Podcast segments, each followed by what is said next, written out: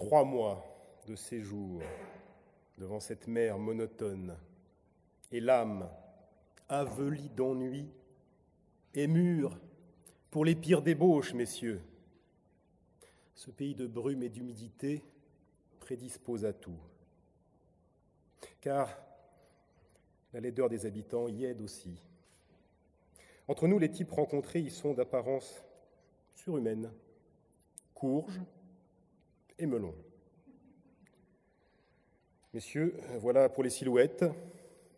Quant au teint, ils sont d'aubergine, les chairs gercées de froid. Les Hollandais sont le peuple aux joues violettes. Chaque peuple, d'ailleurs, a la couleur d'un fruit. L'Espagne a le ton de l'orange, la fiévreuse Italie est verte comme une olive, et la femme de France a le rose duveté des pêches.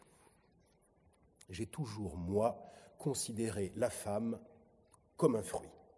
Fille des fades comparaisons de fleurs, la fleur se cueille, le fruit se mange. Et Monsieur de Mortimer et moi avons toujours eu la fringale aux dents devant la table mise au corset des filles. D'ailleurs, il est des femmes qui, elles aussi, se découvrent tout à coup ogresse devant la nudité des jeunes hommes. Barbara était de celle-là. Nous la connûmes, monsieur de Mortimer et moi, à Harlem, chez un vieux collectionneur de tulipes qui nous avait conviés à visiter ses plants. La Hollande est folle d'horticulture. Blanche, grasse, avec deux mamelons de chair, onctueuses comme du lait, toujours offerts à la fenêtre d'un corsage de damas broché.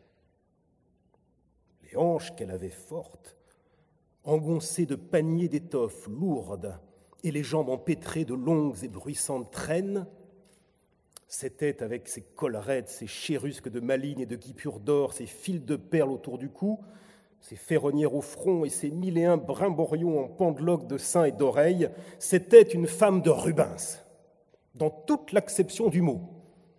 Un étalage et un étal. Mais un cou à trois plis, si grassouillet et si rond, des, des lobes d'oreilles si carminés, et une telle transparence de teint, avec entre le rose humide des lèvres des petites dents d'une telle nacre qu'on eût voulu manger cette femme à la cuillère. Comme un sorbet, messieurs. Elle était savoureuse et glacée. Ou du moins paraissait-elle. Veuve, d'un grand armateur de Rotterdam, et, longtemps entretenue, disait-on, par un prince de la maison d'Orange. Elle habitait au bord d'un canal, un somptueux logis fait de trois maisons à pignons, et meublé avec le luxe pesant et le faste solide des intérieurs de ce pays. Elle voulut bien nous en faire les honneurs, mais aux entreprises de M. Mortimer, qu'affriolait ce lait d'amande parfumé au whisky, car lait d'amande et whisky, c'était là toute sa chair, cette Barbara, vraiment barbare, opposa toujours une ferme résistance, ferme, comme ses seins, qui étaient des bastions. Ce cher Edgar en fut pour ses avances et moi pour les miennes, et nous ne connûmes jamais le baiser de neige de ses lèvres pourprées. Car cette damnée hollandaise avait une haleine de givre, monsieur, quand on la respirait, c'était une haie d'églantiers, d'églantiers de montagne à mi-flanc d'un glacier. À cette Hollandaise-là ne sentait point le marécage. Mais M. de Mortimer et moi nous en fûmes auprès d'elle pour notre courte honte, et, courte est une antithèse hardie, messieurs, car notre désirance était grande. Nous demeurâmes deux ans, sans nous expliquer l'énigme de cette chasteté. Barbara n'avait point d'amant, et si son cœur eût dû se décider, son choix serait tombé. Elle nous l'avait dit, sur Mortimer ou sur moi. car elles nous coûtaient fort l'un et l'autre. Exaspérant mystère que ce sorbet qui ne fondait point. Mystère de candeur et de sensualité dont nous surprîmes un jour la clé en pénétrant les secrets de sa baignoire. Cette âme de neige se durcissait au feu des désirs et pour garder sa rigidité, se cuisait à la fournaise de la plus formidable luxure, la luxure d'un nègre. Dame Barbara van Mieris se baignait tous les matins devant un colossal Éthiopien.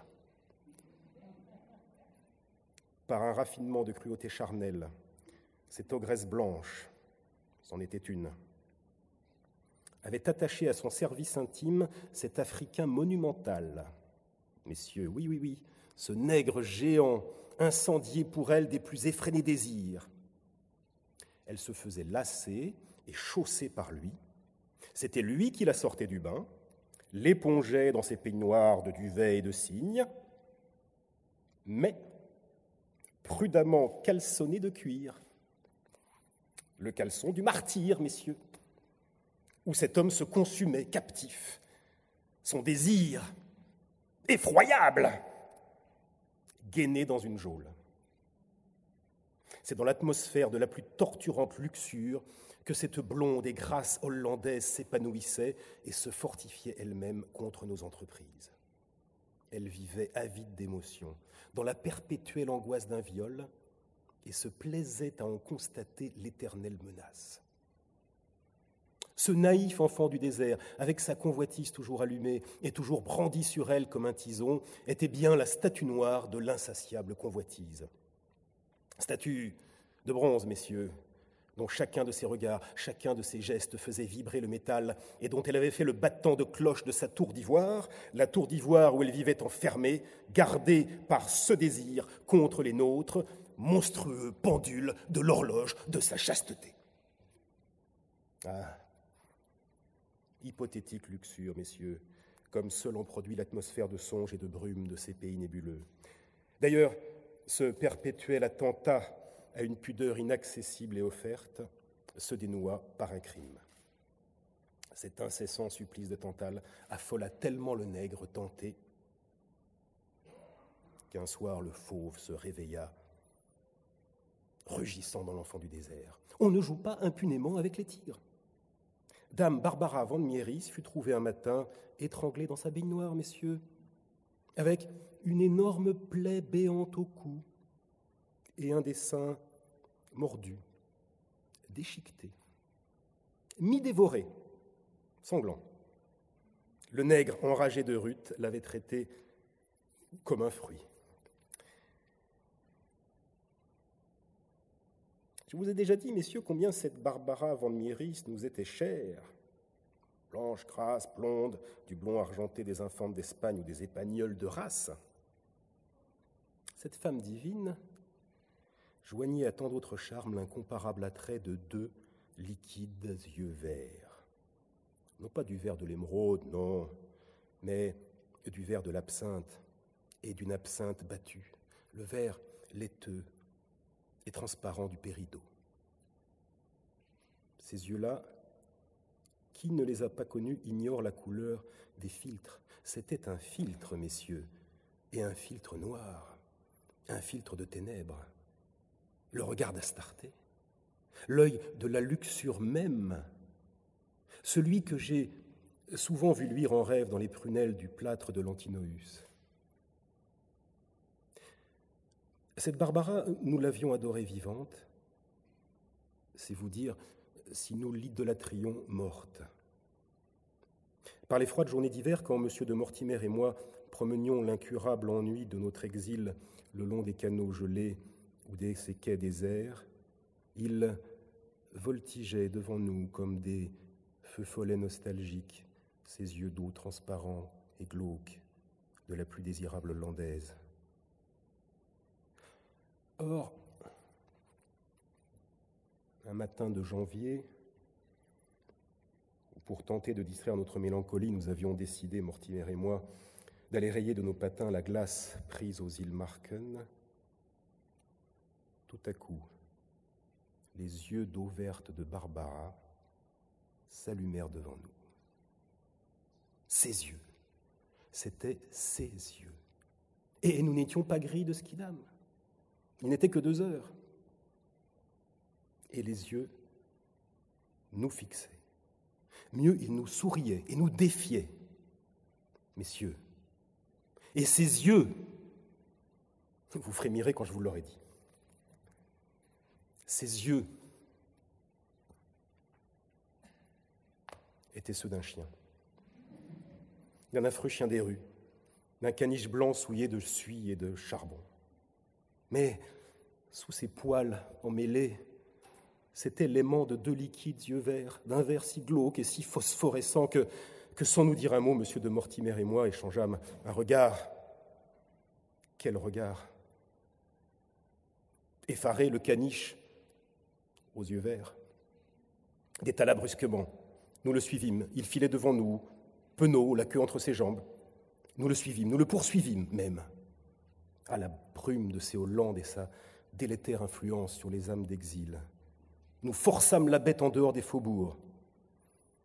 Je me sens l'âme d'un nègre, me dit alors M. de Mortimer. Parbleu, je le voyais bien. Le caniche épeuré attachait sur nous deux grands yeux suppliants. Malheureusement, ils étaient verts, d'un vert de jeune pousse, d'un vert d'amande et de roseau. Nous conduisîmes l'infortunée bestiole chez un coiffeur, messieurs, qui la savonna, la baigna, la parfuma à la bergamote, à l'eau de Portugal, et après main shampoing, une bagatelle de dix florins, nous livra, frisée et fleurant les mille fleurs, la plus délicieuse caniche blanche, car c'était, heureusement, une chienne, qui ait pu rêver pour son coussin de pied une duchesse péresse peinte par Gainsborough. Monsieur de Mortimer, enthousiasmé, lui acheta immédiatement un collier de turquoise et l'appela Barbara.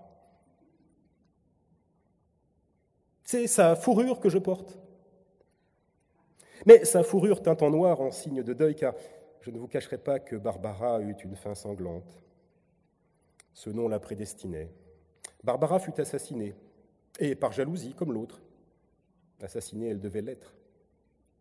Monsieur de Mortimer fut son nègre. Il avait trop souffert par celle dont elle imposait le souvenir. Le présent vengea le passé. Un jour, il ne put supporter plus longtemps l'obsédante illusion de ses yeux. Il égorgea l'infortunée caniche, infortunée et innocente. De sa fourrure ensanglantée, j'ai fait faire ce manchon, messieurs, préalablement teint en noir.